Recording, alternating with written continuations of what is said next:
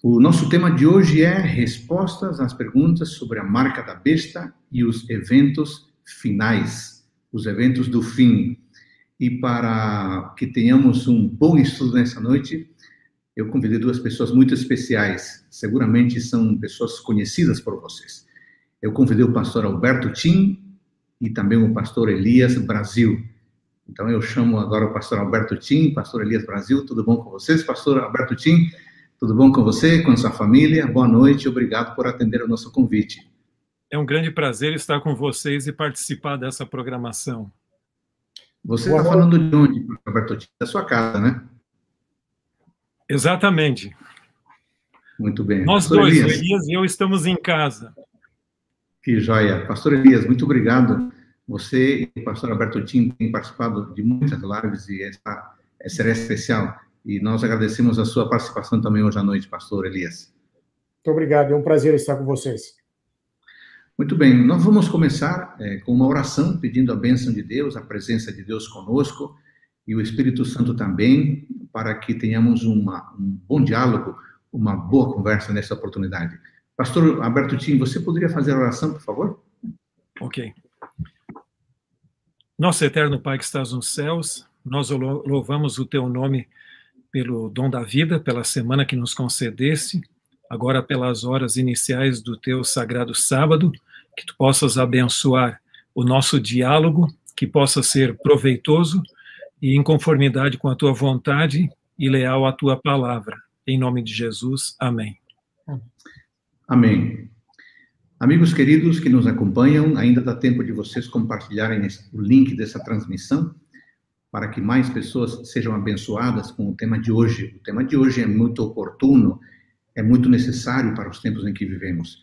Há muitas pessoas aparecendo com interpretações criativas, diferentes, curiosas, muitas vezes distantes da palavra de Deus e também do assim diz o Senhor da voz profética. Por isso, nesta noite, nós queremos esclarecer alguns pontos fundamentais. E eu quero começar é, conversando com o pastor é, Elias Brasil. Pastor Elias, no dia 25 de junho é, deste ano, portanto, há pouco tempo, menos de um mês, a, o Instituto Bíblico de Pesquisa da Associação Geral da Igreja Adventista do Sétimo Dia publicou um documento chamado Respostas às Perguntas sobre a Marca da Besta e os Eventos Finais.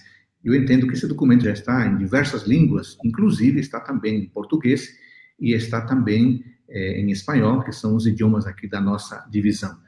Pastor Elias, um breve panorama do que, que trata esse documento e como que é preparado um documento dessa natureza, por favor.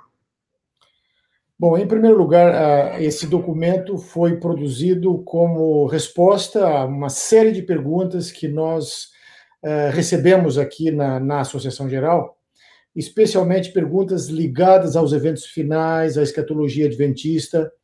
Uh, muitas dessas perguntas expressavam dúvidas a respeito do cumprimento profético e do relacionamento entre a Bíblia e o Espírito de Profecia. E, então, nós fizemos uma síntese, digamos, das principais dúvidas, das principais perguntas, e sintetizamos elas em sete perguntas e respondemos aqui.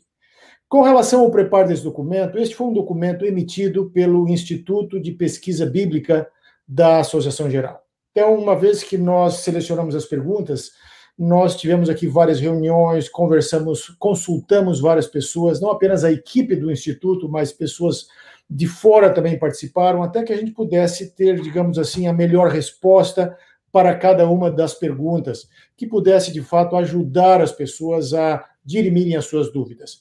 Mas esse é um documento, digamos assim, uh, oficial do Instituto de Pesquisa Bíblica e só foi produzido depois de várias reuniões, de várias discussões, até que a gente chegou a este, digamos assim, uh, esta versão final do documento.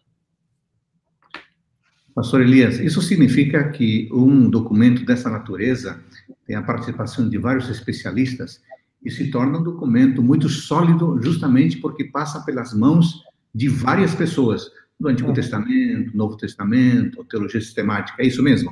Exatamente, exatamente. Então, nesse caso, um documento dessa natureza tem uma validade, é, da perspectiva da qualidade, muito mais forte e pode ser muito mais confiável do que a opinião de uma pessoa que não consultou ninguém e começou a emitir a sua opinião, seja lá qual for a natureza do tema, certo? Corretamente. De fato, esse documento, nós, para dar uma, digamos, uma visão do, do, do, digamos, do pano de fundo dele, depois de discutirmos essas perguntas por um longo tempo, nós gastamos praticamente uma semana inteira nos reunindo várias vezes para discutir essas perguntas e encontrar as respostas e falar, não expressar né, as, as respostas com as palavras certas, de forma que isso pudesse ser simples e pudesse ser claro. Uh, obviamente que o documento ele não tem, digamos assim, a intenção de substituir a Bíblia, de substituir o Espírito de Profecia, de substituir os, as crenças fundamentais. O documento ele tem a modesta função de esclarecer dúvidas que as pessoas têm, que as pessoas estavam nos perguntando. Como no escritório nós temos especialistas em diferentes áreas, temos, eh, como você mencionou, o Novo Testamento, o Antigo Testamento, teologia sistemática, consultamos pessoas também da área histórica, e com base nessas opiniões, esse documento foi formado. Muito bom. E a pessoa que lê esse documento logo percebe que ele está realmente embasado em diversos, diversos textos bíblicos. Não é um documento construído apenas na opinião dos teólogos, mas sim à luz do assim diz o Senhor. Vamos entrar então agora, pastor Elias, é, no conteúdo que nos trouxe para a live desta noite. E eu queria lhe fazer uma primeira pergunta. Visto que o sábado e o domingo são mencionados, é, não são mencionados explicitamente no livro do Apocalipse, como é que nós podemos é, é relacionar a marca da besta em relação a um dia de culto? Ou como é que nós podemos concluir que haveria uma relação é, ligada diretamente com a observância do domingo? Essa é uma questão que muitas pessoas fazem. O sábado, o domingo está claro no Apocalipse. Como é que vocês, adventistas, concluem que pode haver a marca da besta relacionada a observar o domingo? Há uma resposta bíblica, pastor Elias, para essa pergunta? Com certeza. De fato, a, a interpretação uh, que nós apresentamos, a interpretação adventista, que nós cremos é a interpretação consistente com o texto bíblico, ela não está fundamentada em apenas um verso, uma passagem bíblica. Ela está fundamentada num sistema de interpretação que envolve também o livro de Daniel. Então, o livro de Daniel é muito importante nesse contexto, porque o livro de Daniel, especialmente as profecias do capítulo 7 e capítulo 8, elas têm uma relação direta com Apocalipse 13. E em Apocalipse, em Daniel capítulo 7, por exemplo, e eu creio que os nossos uh, internautas, alguns devem lembrar, quem não se lembra, pode abrir a Bíblia no capítulo 7. Uh, o capítulo 7 de, de Daniel, ele apresenta uma série de forças, de poderes históricos e que perseguem o povo de Deus, e esta situação toda culmina num chifre pequeno, num poder agora que vai mudar os tempos e a lei. Então, esta frase, essa expressão em Daniel 7, ela é muito importante. Esse poder que muda os tempos e a lei. E esse poder, de certa maneira, ele afeta a adoração a Deus.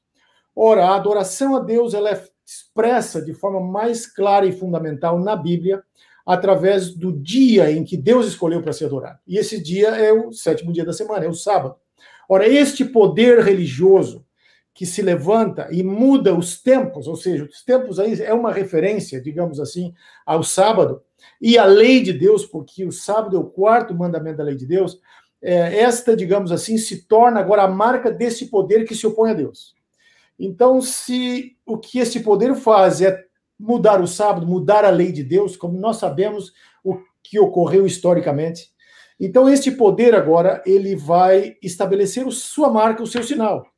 E a sua marca, o seu sinal, é o dia que ele estabelece agora para ser, para ser o dia de adoração no lugar do sábado. Então, nós temos essa correlação direta com Daniel 7.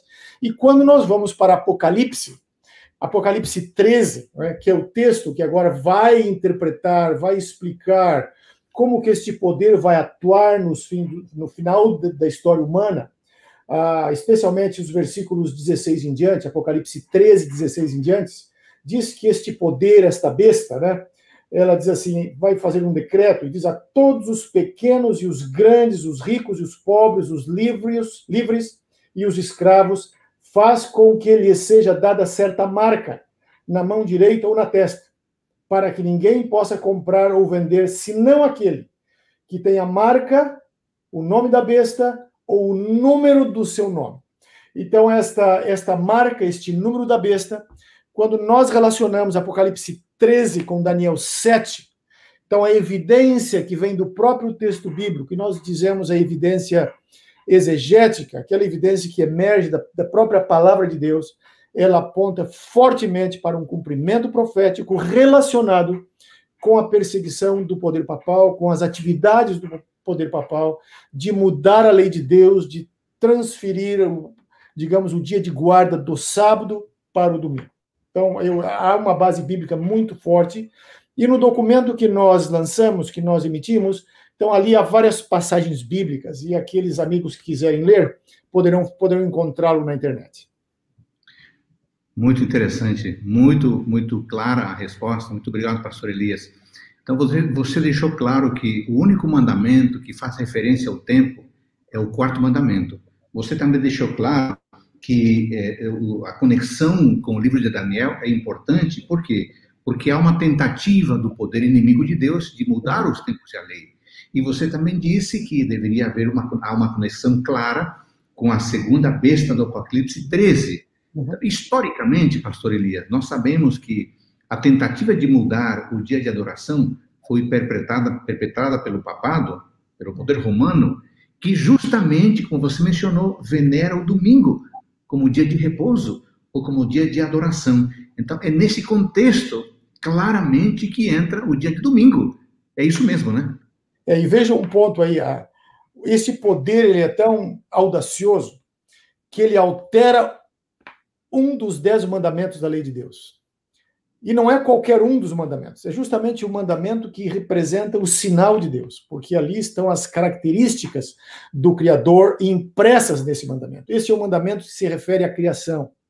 Então, quando esta, este poder papal muda o quarto mandamento, ele, obviamente, põe um outro dia no lugar, altera o mandamento. E este mandamento, então, se torna o sinal de, deste poder, o sinal da segunda besta, o sinal da besta, como nós vemos em Apocalipse capítulo 13. Pastor Elias, ainda nesse ponto, você mencionou a questão da adoração. Que tipo de adoração está em jogo? Que tipo de adoração está em jogo, tanto em Daniel quanto em Apocalipse? Adoração separada entre as minhas conveniências, nas leis humanas? Que tipo de adoração está em jogo, pastor Elias? Eu acho, quando nós falamos de adoração no contexto da profecia bíblica, nós estamos falando de lealdade incondicional a Deus. Estamos falando aqui de aceitação da justiça de Deus, do Evangelho de Jesus Cristo, que resulta em obediência à lei de Deus. Então, esta é a adoração que Deus espera dos seus filhos, que nós o reconhecemos como nosso Senhor. E como que nós reconhecemos a Deus como nosso Senhor?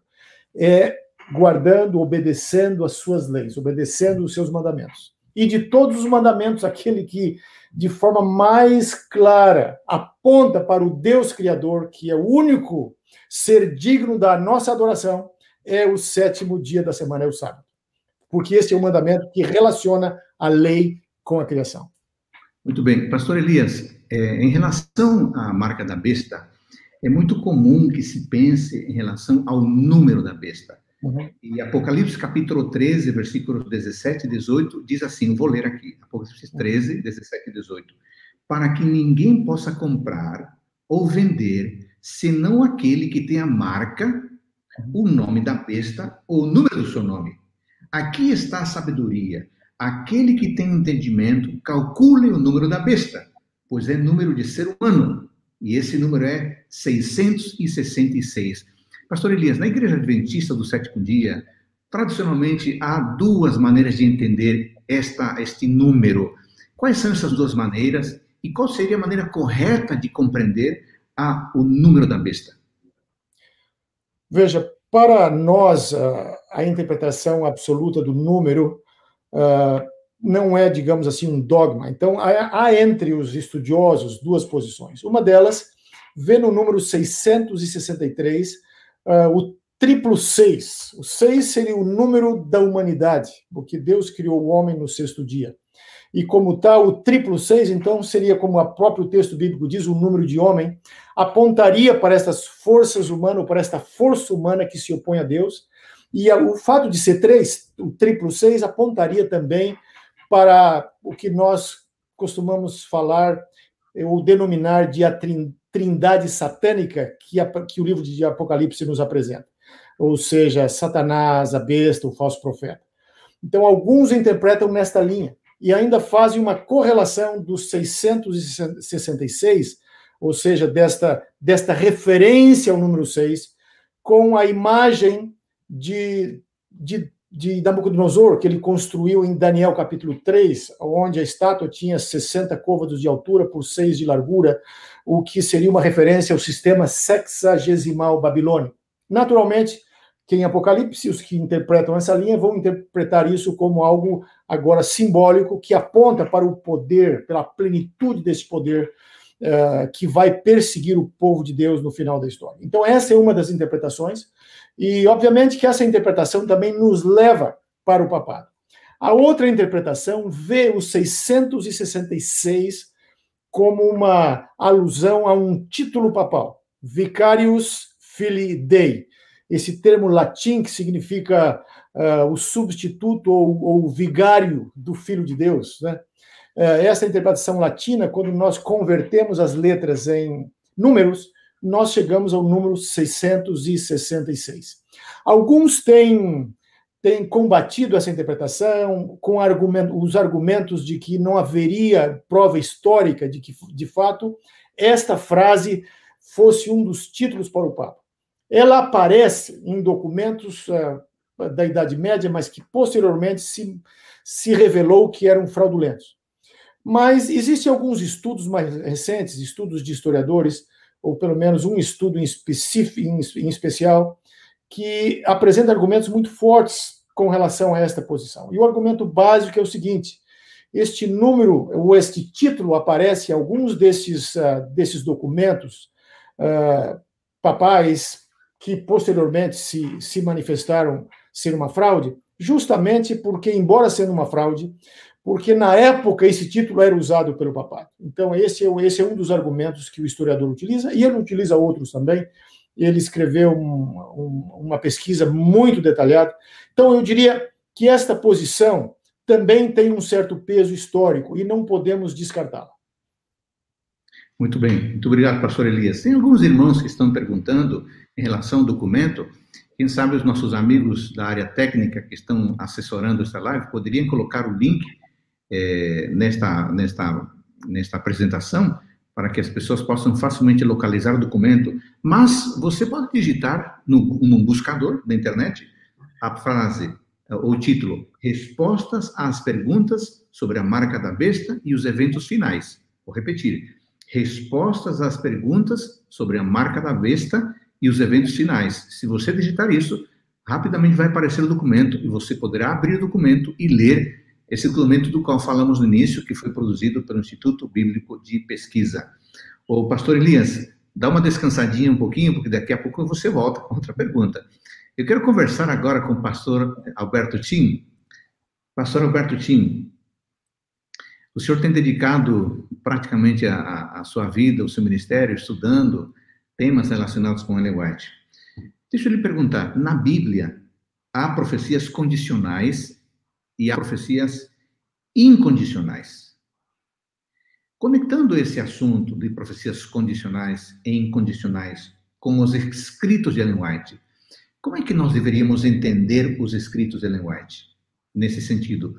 O que ela escreve sobre, sobre os tempos finais é condicional? é incondicional, porque há muita gente, pastor Alberto Tim, muitos pastores, inclusive, não, estão relativizando, não, ela disse isso, mas não é bem assim.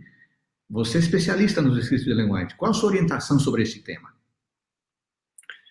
Nós temos que levar em consideração de que no período bíblico, como você até mencionou, ou dentro do cânon bíblico, você tem profecias condicionais e incondicionais. Normalmente nós consideramos como profecias incondicionais as profecias apocalípticas, ou seja, aquelas que você tem no livro de Daniel, no próprio livro do Apocalipse e e assim por diante, você tem Ezequiel também e outros que usam normalmente símbolos para expressar realidades. E essas profecias são uh, esse conteúdo, ele é uh, incondicional porque é fruto da presciência divina. Deus conhece o futuro e por antecipação ele o revela. Uma profecia se torna condicional basicamente quando ela está diretamente relacionada a, a um, a, a, um povo, uma pessoa, um grupo de pessoas, uh, num relacionamento de pacto ou aliança. Por exemplo, você lembra bem uh, o texto lá de Deuteronômio capítulo 28, Ali diz bem claramente: se obedecerdes às minhas leis, guardardes os meus estatutos e tal, a chuva virá no tempo certo, a colheita também será segura, etc., e vocês vão prosperar. Mas se vocês abandonarem a minha aliança e quebrarem as minhas leis, e o texto continua, a mesma terra que os recebeu vai expeli-los. Ou seja, já é uma, em certo sentido, uma profecia do cativeiro ou do exílio babilônico. Então, isso é um ponto muito, muito claro. Agora, Ellen White, quando ela fala das leis dominicais e assuntos correlacionados, e você tem que lembrar que, que doutrinas não, funciona, não funcionam isoladamente. Dizer agora, eu simplesmente trato da questão da, da lei dominical e nada vai acontecer de. nada vai ser afetado, nada mais. Não. Se você trata desse assunto, você tem todo um cenário escatológico relacionado com isso, e se você elimina esse elemento, o outro também, grande parte vai por terra, porque é interrelacionado, é como efeito dominó. Agora, as leis uh, dominicais das quais Ellen White fala, eu entendo como sendo incondicionais por algumas razões. E uma delas é o fato de que ela está refletindo sobre o texto bíblico, não sobre uma profecia bíblica condicional desse relacionamento de pacto, mas sim sobre uh, textos apocalípticos que são fruto da presença de Deus. Então, essa ideia de condicional, não condicional, nesse caso eu não vejo como aplicável, porque é muito claro como ela trata do assunto. E tem um outro ponto. Algumas pessoas dizem que ela tratou disso no livro Grande Conflito, lá na frente, que antes não. Em realidade, a primeira vez quanto eu lembro que Ellen White tratou de leis dominicais, ou seja, do domingo como sendo a marca da besta, foi em 1850. Além disso, meus queridos irmãos e irmãs que estão nos ouvindo, eh, tem um outro, uma, um outro texto muito importante que é o livro Testemunhos para Ministros em português. Você tem lá no quase no final do livro um, um uh, material intitulado, aliás, um, uma sessão, um capítulo intitulado As Ciladas de Satanás. Isso foi escrito em 1884. E ali ela descreve uma visão que ela teve de Satanás com os seus anjos. E nesse texto, uh, Satanás mesmo, uh, em reunião com os seus anjos, fala que esses observadores do sábado nós temos que silenciá-los. E para isso nós vamos usar a perseguição, se necessária a morte e assim por diante. Mas antes de usarmos medidas radicais, nós vamos levá-los a crer que as exigências de Deus são menos estritas hoje do que uma vez creram e pela conformidade com o mundo exercerão maior influência sobre os mundanos. Agora veja, eu não quero ser excessivamente irônico nesse ponto, mas em relação com Ellen White aqui, se eu considerasse isso como uma profecia condicional, que talvez não vai se cumprir, eu também devo dizer que as estratégias de Satanás são condicionais. Então, que o diabo tinha ódio contra os observadores do sábado, disposto no final a persegui-los e até impor a observância do domingo, mas que hoje ele se arrependeu e que quem sabe não, não é tão, ele, esse povo não é tão ruim assim, vamos ser um pouco mais tolerante com eles. Só que lembra o seguinte, tanto na Bíblia quanto Ellen White fala que as que a ira satânica contra o remanescente, como você tem lá em Apocalipse 12, 17, haveria de se intensificar e não suavizar. Bom, isso significa, pastor Alberto Tim, que as ciladas do inimigo, os ataques do inimigo, não tem nada de, de condicionais, eles são dados o tempo todo, não tem nada eu Não ele, eu não creio que ele é tão bonzinho assim que diga, não, agora vamos deixar de lado esse a nossa agenda que nós temos para os últimos dias. Pastor Alberto Tim, como que seria o contexto histórico das leis dominicais na época de Ellen White? Isso ajudaria a esclarecer o tema que estamos conversando? Com absoluta certeza. E eu não quero entrar demasiadamente em detalhes, porque acabaria divagando um pouco. Mas nós sabemos muito bem que a Igreja Católica sempre considerou o domingo como um dos sinais da sua autoridade. Eu até tenho um livro aqui sobre esse assunto em alemão, de um teólogo, aliás, desculpe, um historiador suíço, que é historiador do cristianismo primitivo, sobre, é de Willy Rohrdorf, o sábado e o domingo na igreja antiga. E é só a questão do das tentativas de impor as leis dominicais. Então, são nas, nas línguas originais, no, no latim, no grego, etc., alemão e, e assim por diante. Então, nesse, nesse material, nós sabemos, e também não precisamos dele para ter uma ideia clara de que a Igreja Católica considera o domingo como um sinal de sua autoridade eclesiástica. Tanto é que na reforma protestante houve algumas tensões sobre esse assunto.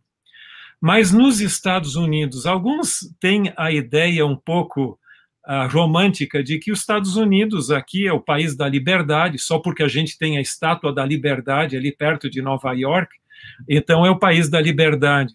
Só que no grande conflito, Ellen White fala corretamente que os pais peregrinos vieram buscar liberdade para eles, mas não dispostos a dar para outros.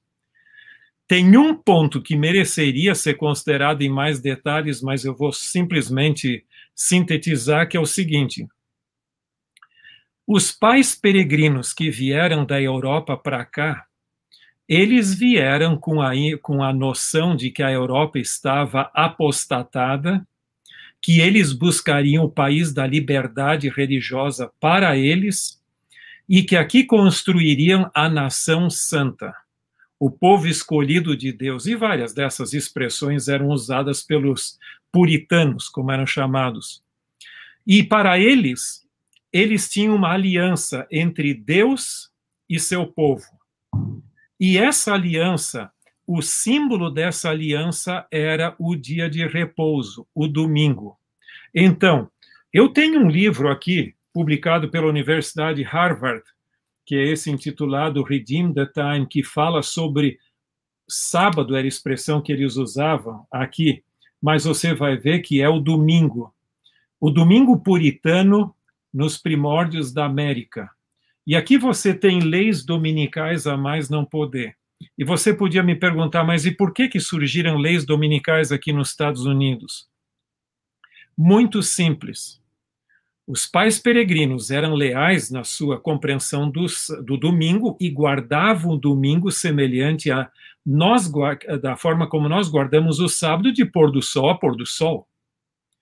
Mas quando os fluxos migratórios do continente euro, europeu, e ali você tinha luteranos e outros mais vieram, com uma observância do domingo bem frouxa, com corridas de cavalos, bebedeiras e todas essas coisas, os puritanos criam que eles iam perder o status de serem o povo escolhido de Deus.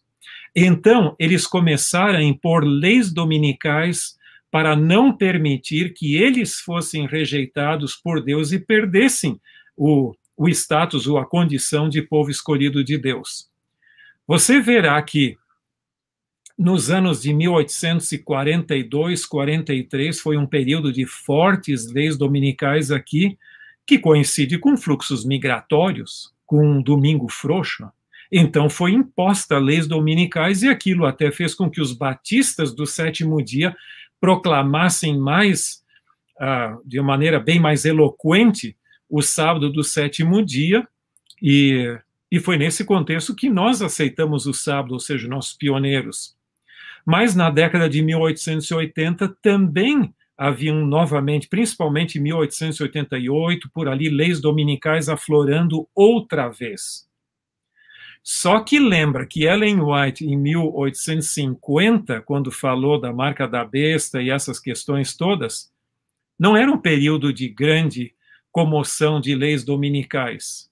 Quando ela escreveu no livro, no, na edição do Grande Conflito de 1884, ainda não estava lá. Então, independe disso.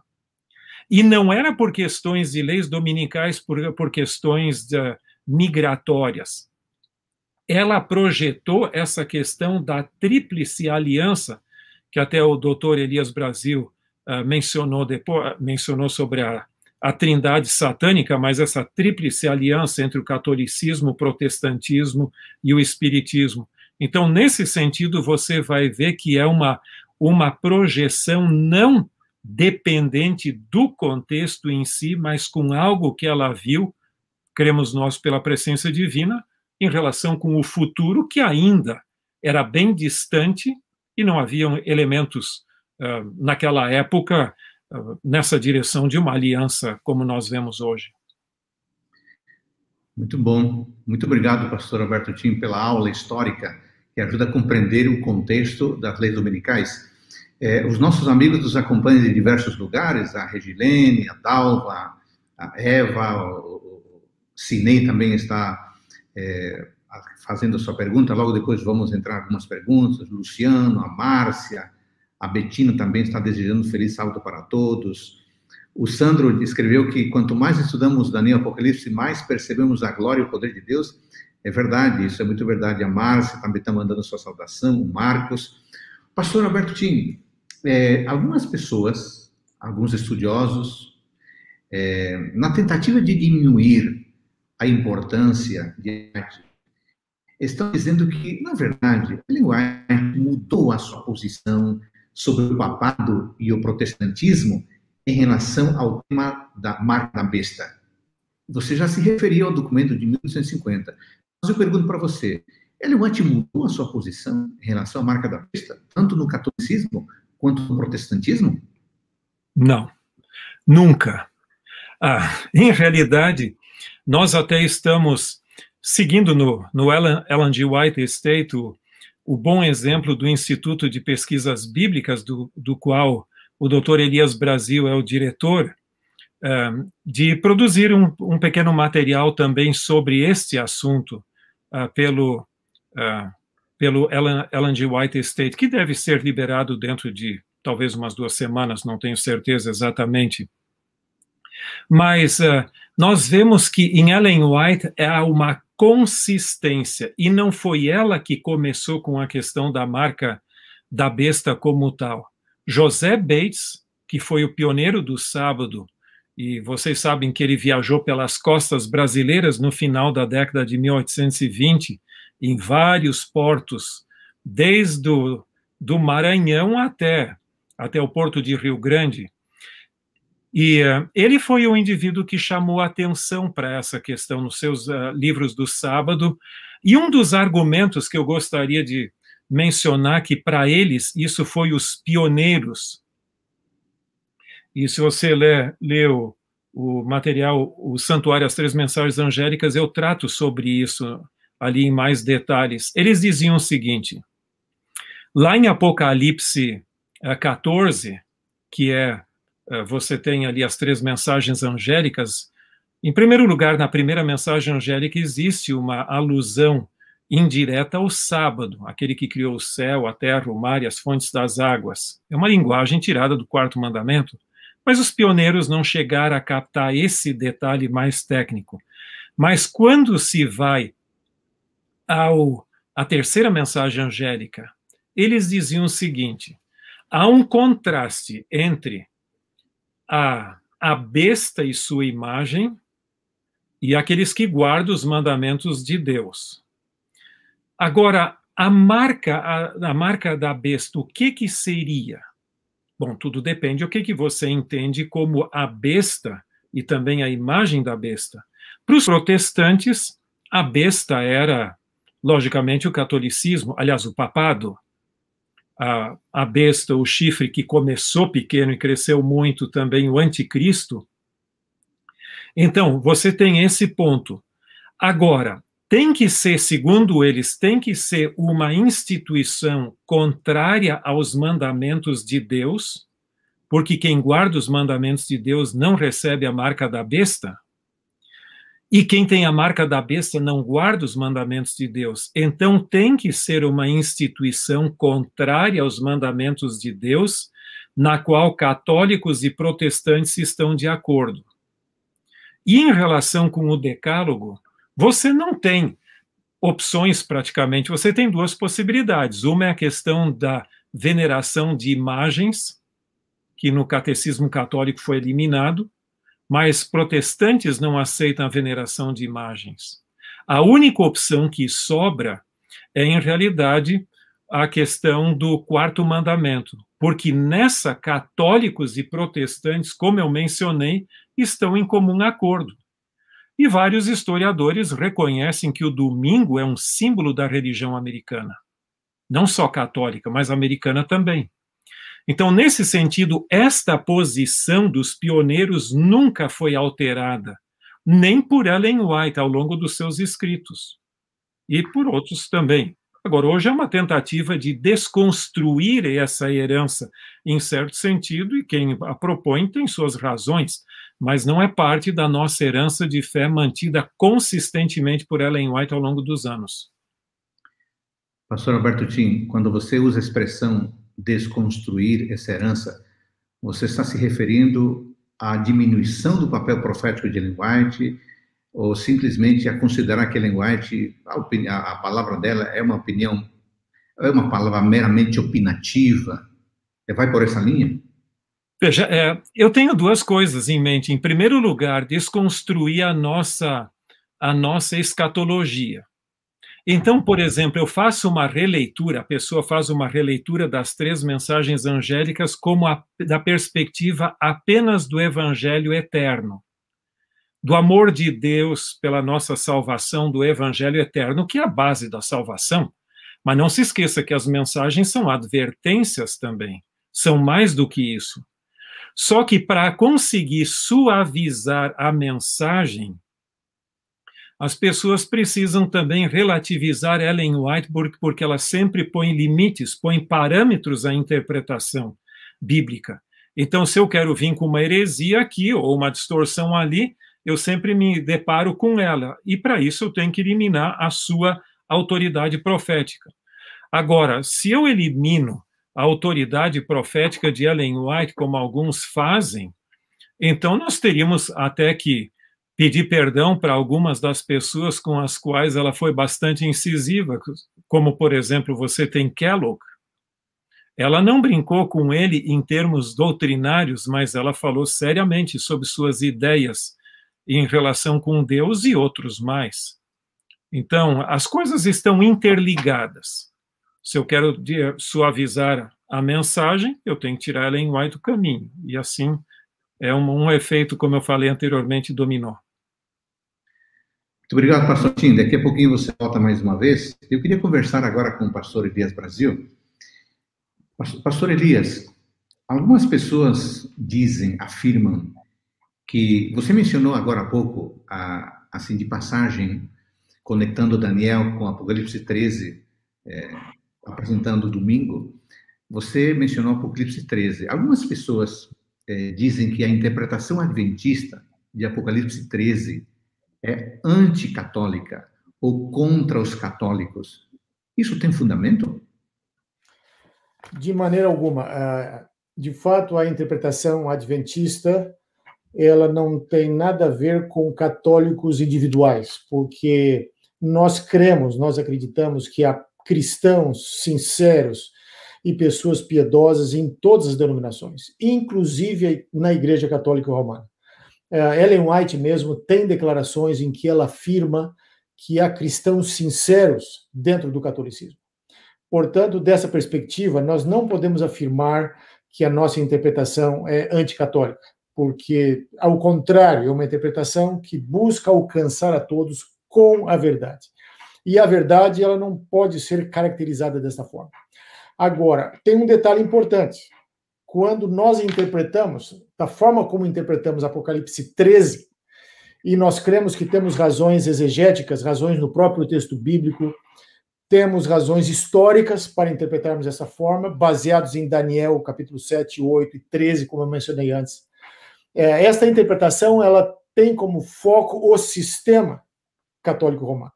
Não é o católico individual que cumpre a profecia, mas é o sistema representado né, no papado. E eu vou dar alguns exemplos, por exemplo, aqui, aliás, para vocês terem uma ideia do que eu quero dizer com isso. Uh, alguns, nesse contexto até mesmo das profecias, estão dizendo que essas profecias não têm mais significado, porque o papado hoje não é mais o que ele era, o papado hoje está em decadência, mas eu acho que a verdade está noutra direção. Deixe mencionar alguns detalhes. Em primeiro lugar, temos que ver com o conceito de verdade, temos que ver com o evangelho. O sistema papal é um sistema que se opõe ao evangelho.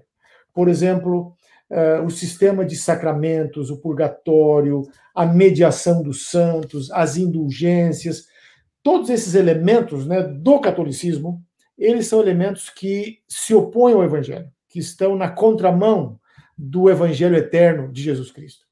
Em adição a isto, é preciso entender o papado como instituição, e este é o foco da profecia. O Vaticano, por exemplo, o, não é de se desconsiderar que o Papa não é apenas um líder religioso. O Papa é um chefe de Estado. Então, isso é muito importante. É o único líder religioso hoje que é também chefe de Estado e que pode ter embaixadores em diferentes lugares do mundo. Ademais, o Papa ele tem 1,2 bilhões de, de seguidores, ou seja, os católicos no mundo hoje são 1,2 bilhões. Então, é muita gente só de católicos. E quando o Papa fala, o mundo todo para para ouvir. Então, não vamos desprezar o poder do papado como instituição. E em um livro publicado pela Universidade de Harvard em 2019, portanto, bem recente, um livro intitulado Uma Cruzada do Século XX, a Batalha do Vaticano para Refazer a Europa Cristã, este livro foi escrito por Juliana Chamedes. No finalzinho desse livro, ela diz o seguinte, e eu vou ler agora a citação aqui. Contra os desejos dos secularistas do século passado, o Papa, um soberano sui generis, ainda comanda um megafone e tem uma grande audiência. Embora o Vaticano não seja uma nação-estado, nem uma corporação, ele permanece um ator político de grande força. Então, a nossa interpretação profética, ela tem que ver com este poder, com este elemento institucional do catolicismo, e não com a figura individual de católicos, os quais nós entendemos, entre os quais há muitos cristãos sinceros que estão buscando, estão vivendo a verdade como a conhecem.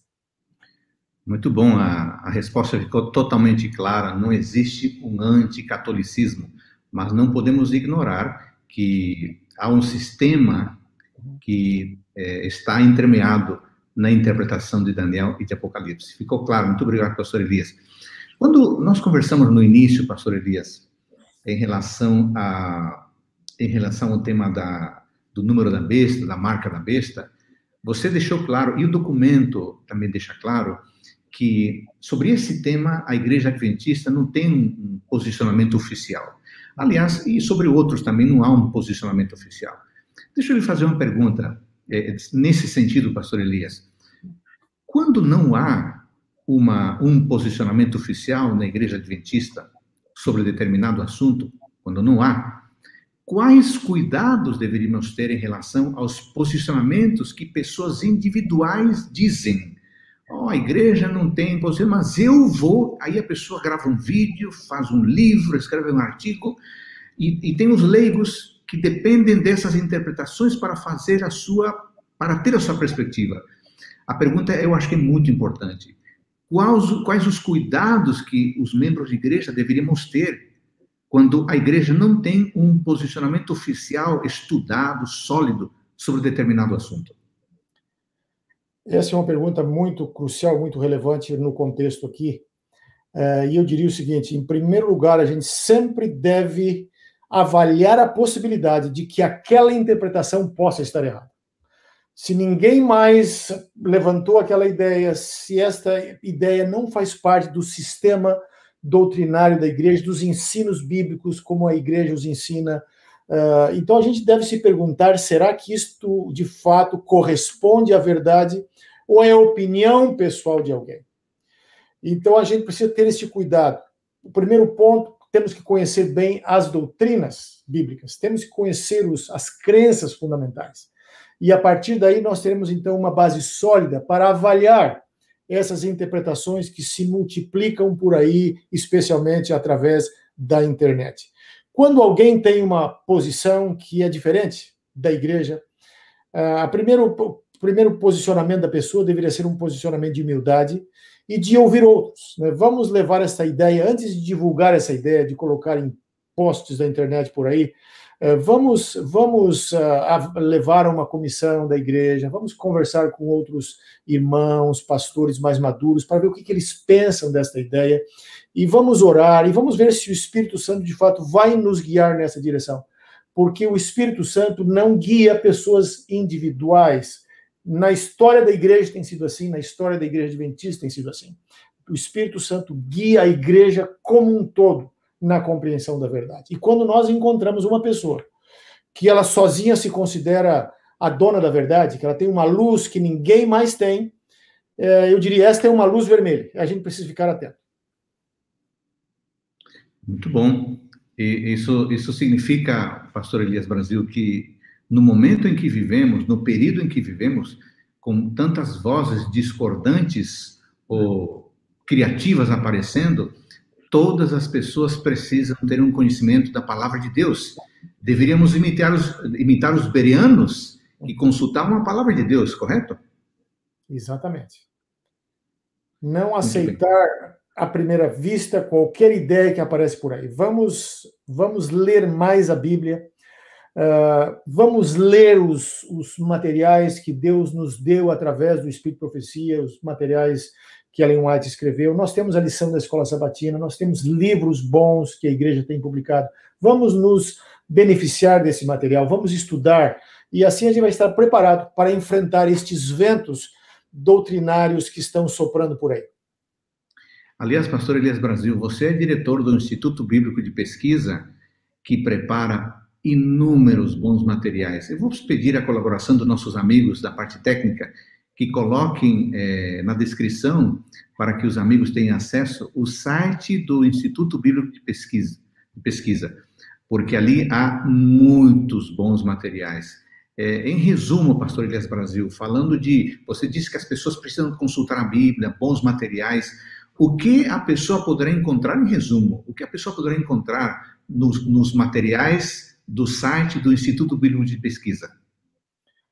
Nós temos uma quantidade muito grande de arquivos, de materiais que estão ali gratuitamente disponíveis, aonde perguntas bíblicas são respondidas, onde temas difíceis são explicados, e eles estão lá, é só buscar, fazer o download. É, boa parte do material, a língua oficial do, do site é o inglês, mas nós temos uma boa quantidade de material já traduzido para o português e algumas. Uh, alguns textos, textos também em espanhol. E, ademais, nós temos também uma série de livros que nós publicamos, e alguns deles já estão em português e outros estão sendo traduzidos pela Casa Publicadora Brasileira e muito em breve estarão disponíveis, especialmente um sobre hermenêutica, sobre interpretação da Bíblia. Este material já está em processo de tradução, de preparação pela casa, e dentro de algum tempo estará disponível em português para, para todo o Brasil.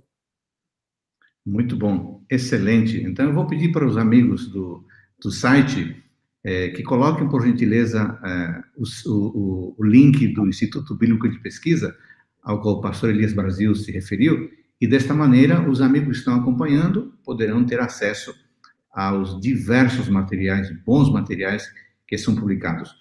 Já voltamos com você, pastor Elias, já estamos caminhando para, para o fim da nossa live de hoje, mas eu quero fazer ainda uma pergunta ao pastor Alberto Tim.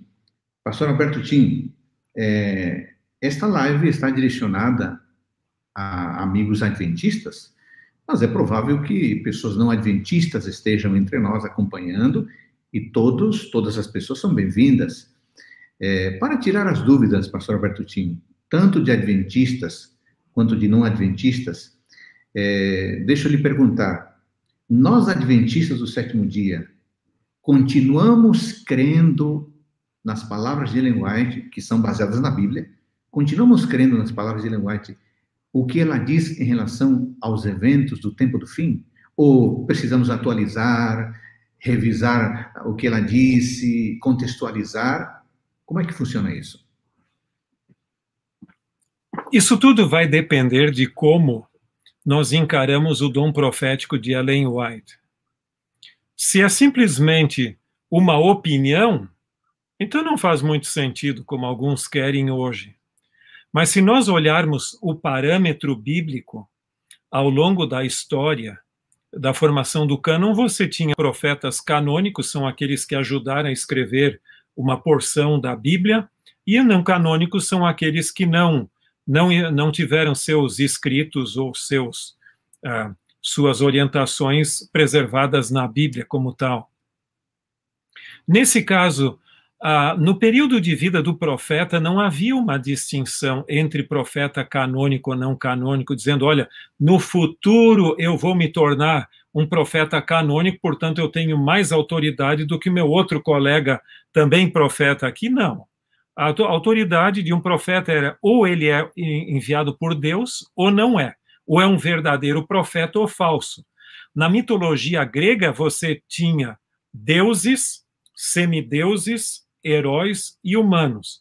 Mas na Bíblia não tem semi-profeta, ou é profeta ou não é.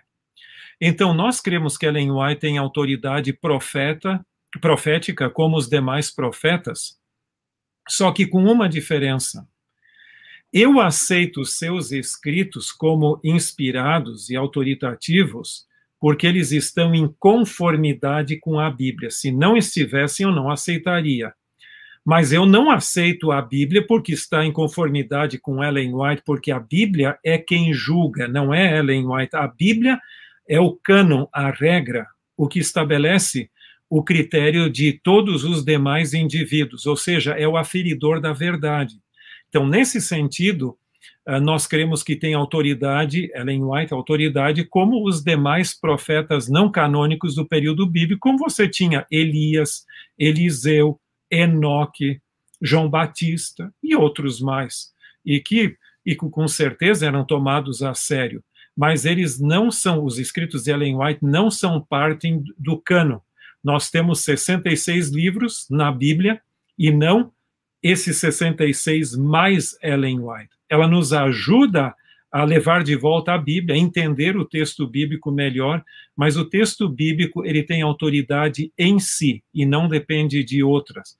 A dificuldade só hoje é que você tem muitas interpretações da Bíblia. E eu chamo Ellen White de um GPS profético, o filtro profético. O filtro não gera água, simplesmente tira as, as a sujeira que foi imposta à água para que ela flua clara e cristalinamente. Então, nesse sentido, eu entendo que, que o dom profético de Ellen White exerce uma função semelhante. Ele não é a Bíblia, mas nos ajuda, pelo menos, a tirar as falsas interpretações para que a mensagem bíblica flua clara e cristalinamente para nós. Muito bem. Nós estamos caminhando para o tempo do fim da nossa, da nossa live. Temos quatro minutos. Eu queria que a produção colocasse, por gentileza, também agora o pastor Elias Brasil junto, porque eu vou fazer uma pergunta e eu queria ouvir a opinião dos dois. Eu quero começar com o pastor Elias Brasil. É, na última página, pastor Elias, aliás, na penúltima, na última página do documento, está escrito assim: devemos resistir à tentação de interpretar as Escrituras através da perspectiva das últimas manchetes da imprensa oral e escrita. Uau, achei forte isso aqui. Eu queria ver a sua explanação, pastor Elias, depois pastor Tim, em relação a isto. A tendência que hoje há das pessoas se basearem no youtuber, no influencer, no post do fulano e não na palavra de Deus. Como é que podemos é, tomar cuidado para não cair nessa tentação, pastor Elias?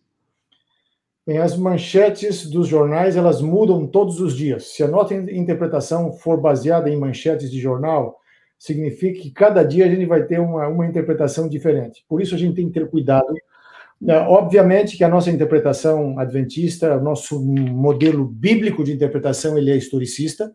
Então nós interpretamos as profecias com base nos grandes movimentos históricos. Então nós sabemos para que rumo a história está indo mas nós evitamos tomar um exemplo, uma pessoa, um evento para dizer agora se cumpriu a profecia.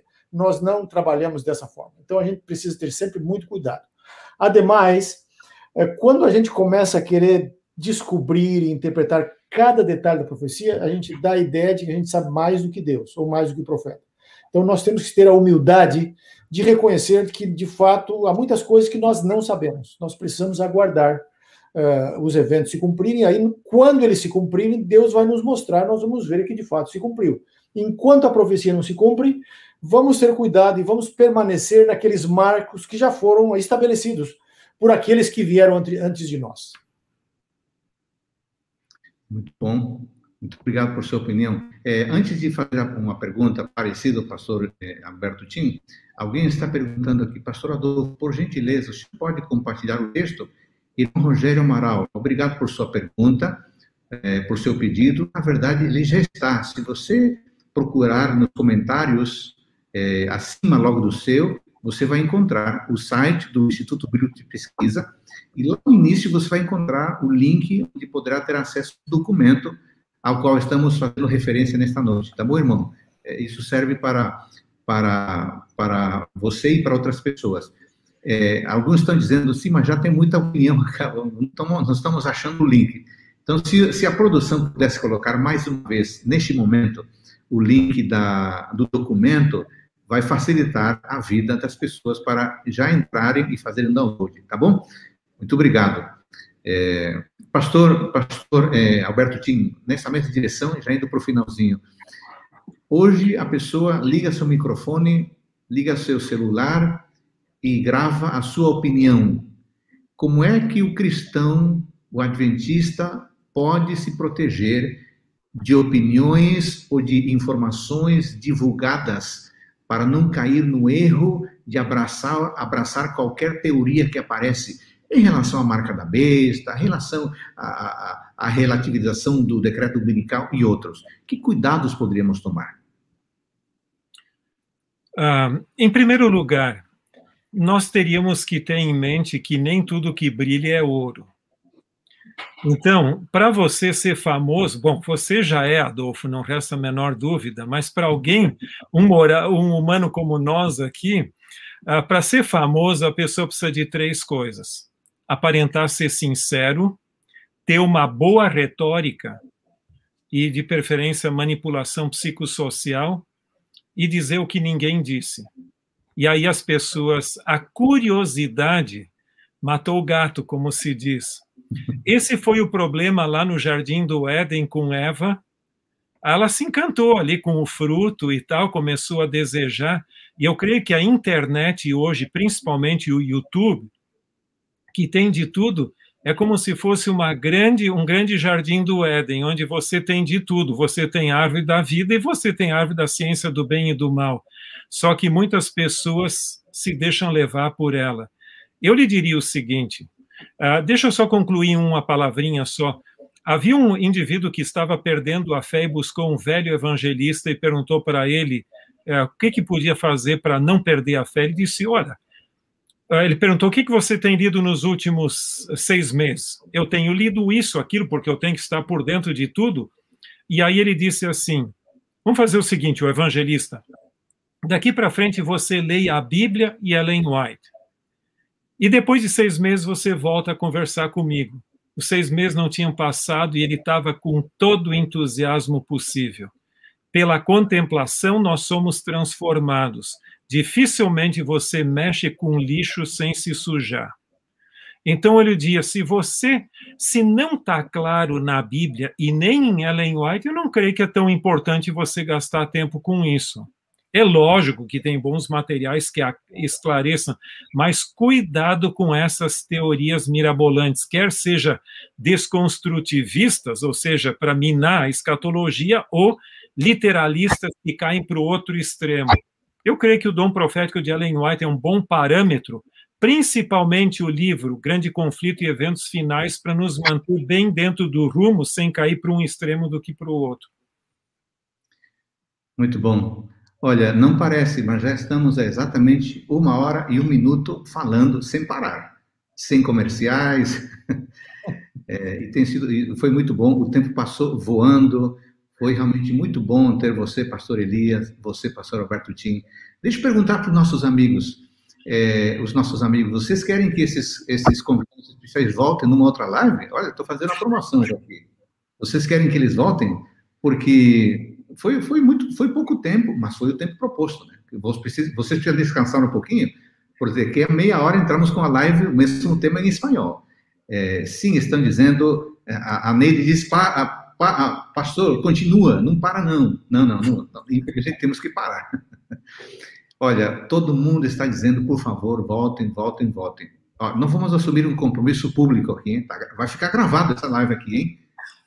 Eu, eu, vou marcar uma, uma outra data, queridos irmãos que nos acompanham, irmãos e pastores, amigos e amigas. Não vamos agendar com o pastor Alberto Tim, o pastor Elias Brasil, é, um outro momento para conversarmos, porque há outros temas, inclusive aqui já sugeriram alguns temas, é, sobre, a, a, sobre um pouco mais sobre a linguagem e outros temas que, que estão em aberto, que mereceriam um diálogo.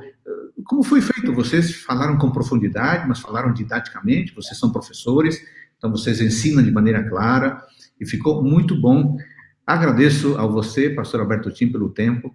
Agradeço a você, pastor Elias Brasil, pelo seu tempo, por dedicar o seu tempo, o seu talento, os seus talentos para produzirem materiais que abençoam a igreja. Num tempo tão difícil em que vivemos, onde tantas vozes aparecem, é muito bom ter homens de Deus como vocês que prezam pela pura palavra de Deus.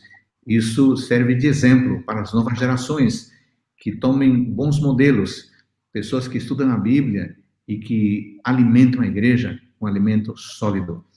Obrigado, pastor Alberto Tim. Que Deus abençoe você, na sua vida, na sua família. Obrigado, pastor Elias Brasil. Que Deus abençoe você e a sua família também. E aos nossos amigos que nos acompanharam, é, muito obrigado pelo tempo que vocês dedicaram. Esta live ficará gravada, vocês podem consultar, compartilhar com outras pessoas. É, nós vamos terminar com uma oração. No início, o pastor Alberto Tim orou. Eu pediria a gentileza agora do pastor Elias abençoar as pessoas que nos acompanham e acompanharão essa live gravada nos próximos dias. Encerre, por favor, pastor Elias, com uma oração.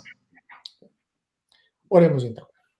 Nosso Deus, nosso Pai, nós louvamos o teu nome, te agradecemos porque na tua palavra tu nos revelaste o caminho da verdade, tu nos revelaste os eventos que vão ocorrer ao longo da história humana, embora tenhamos que interpretá-los, às vezes riscos e equívocos ocorram, mas nós sabemos que a tua verdade não falha e que a tua palavra jamais voltará vazia. Obrigado por esses momentos que tivemos aqui de conversa sobre esses assuntos tão importantes. Obrigado pelos amigos que estiveram conosco. Continua abençoando cada um deles, aqueles que estiveram conosco, aqueles que em algum momento vão vão olhar este vídeo que possam eles compreender cada vez mais que a tua verdade está registrada, está consignada na tua palavra. E possam eles assumir o compromisso pessoal de obedecer e seguir esta palavra e interpretá-la de acordo com as normas que a própria palavra nos comunica. Toma-nos a todos em tuas mãos, prepara-nos para o teu reino, em nome de Jesus. Amém. Amém. Irmãos queridos, irmãos e irmãs queridos, obrigado pela sua companhia.